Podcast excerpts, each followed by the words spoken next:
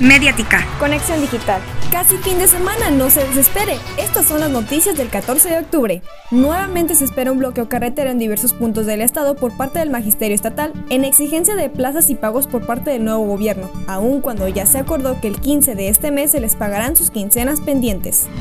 Hoy el gobernador Alfredo Ramírez Bedoya realizará una gira por la perla del Cupaticio entregando recursos a la ETI 30 e inaugurando el Centro de Justicia Integral para las Mujeres.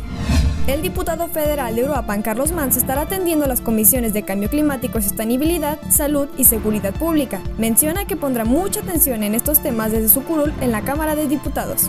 Ola de calor se ha padecido en Uruapan en los últimos dos días, temperaturas que han superado los 26 grados centígrados con una sensación térmica de 30.